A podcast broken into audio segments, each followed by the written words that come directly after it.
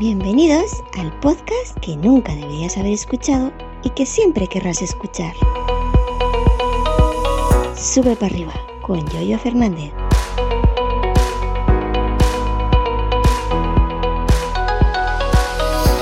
Buenas, buenos días, ¿qué tal? Bienvenidos a un nuevo episodio de Sube para arriba, episodio correspondiente al lunes día 27 de junio del 2022. Soy Yoyo Fernández Yoyo308 en Twitter. Y bueno, hoy vamos a hablar de em, sistemas operativos. Si yo hay algo que quiero eh, de Windows, si hay algo para lo que lo uso sí o sí, es para OBS Studio. Eh, ya sabéis, ese programa para tanto para grabar en local como para hacer streaming en, las principales plataformas de, streaming, ¿no? Eh, YouTube, em, eh, Twitch, etcétera, ¿no? Además es el, programa más usado por, la gente, ¿no? por los, inclusive por los grandes streamers, ¿no? curiosamente es gratuito, curiosamente es software libre, curiosamente es multiplataforma eh, Linux, MacOS y Windows. Pues bueno, OBS Studio está comprobado, tengo yo comprobado, tiene todo el mundo comprobado que funciona donde mejor funciona es en Windows. Y yo mismo eh, lo he usado para mis charlas de Samarejo Geek. El sábado pasado o el domingo pasado, no recuerdo bien, así que me vais a perdonar.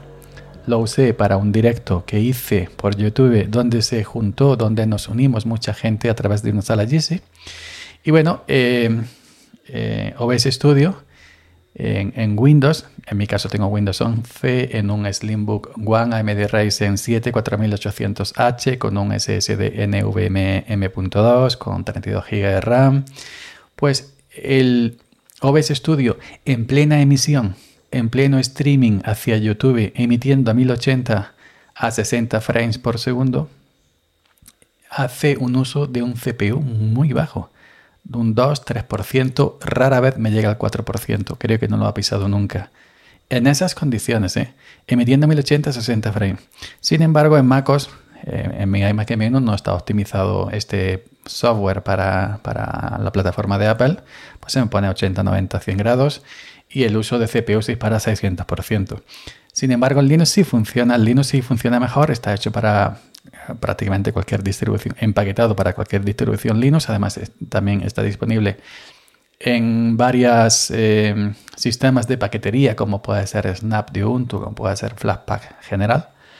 Pues bueno, eh, hoy mismo he grabado un vídeo, hoy mismo, no, perdón, ayer, ayer domingo grabé un vídeo, uno de tantos que hago en Linux con OBS Studio, y el uso de CPU grabando en local 16, 20, 20 y pico, 30%. Haciendo un streaming, pues 30 eh, y pico, 40, 50% eh, de uso de CPU de OBS Studio haciendo un streaming a 1080 a 60 frames por segundo.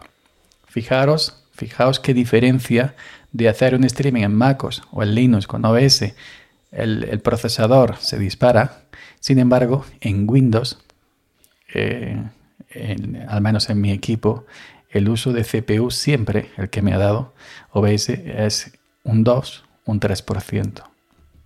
Entonces yo en mi Slim One AMD Ryzen tenía hasta ahora eh, Windows 11, mayormente por eso. No uso otra cosa, para, no uso Windows para ninguna otra cosa, simplemente para hacer em, estos streaming en, en directo cuando son streaming que, lo, que lo permiten. Normalmente los streaming de, Linux lo hago en Linux, ¿no? Pero uso OBS Studio para el streaming eh, específicos y, como dije antes, lo he usado para grabar las charlas de Samarejo Geek por lo mismo, ¿no? Pues bueno, eh, mi, mi AMD Ryzen, mi eh, Slimbo One AMD Ryzen es un mini PC es como media caja de, zapatos, es casi idéntico a un Mac mini, un poquito más grande. Pues hasta ahora, hasta ayer, estuvo con Windows 11 como único sistema operativo. Pero ¿qué pasa? Ya sabéis que me metí a Linux. Y entonces eh, Fedora Linux la tengo en el Slimbook anterior Intel, que es muy pequeñito, muy pequeñito, está todo muy comprimido, la ventilación evidentemente es más complicada que en este Slimbook AMD Ryzen, que es más grande,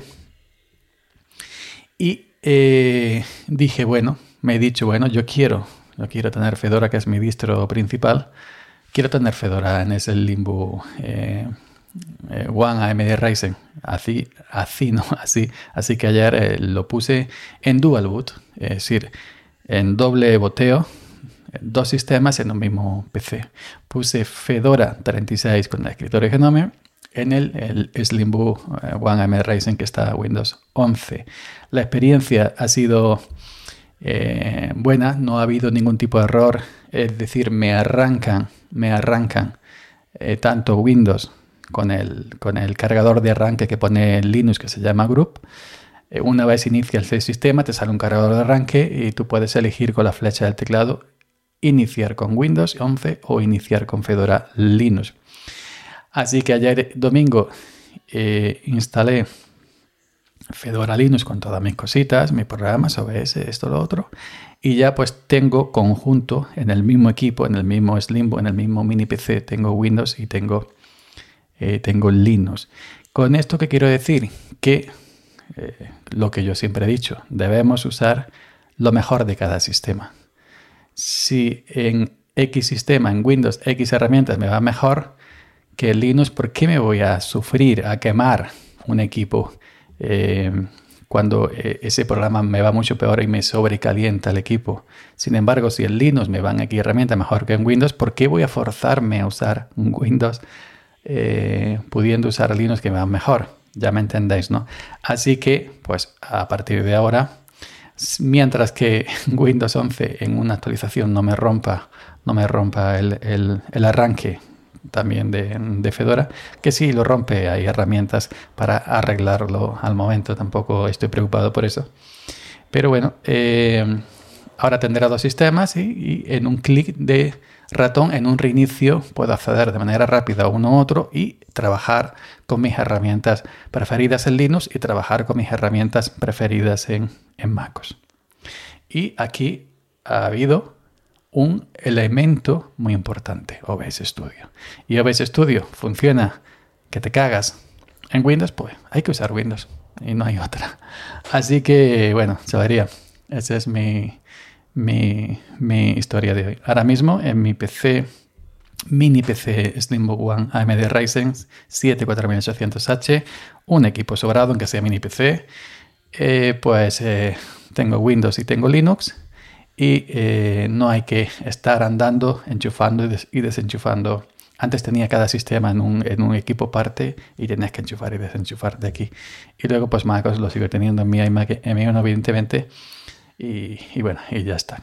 Usemos las herramientas que nos sirvan en el sistema operativo que nos vaya mejor que, que, y que prefiramos y que bueno, y que entendamos también porque hay que entender los sistemas operativos y hay que entender las herramientas. Así que venga, hasta mañana. Gracias por la escucha y hasta mañana. Seguid subiendo.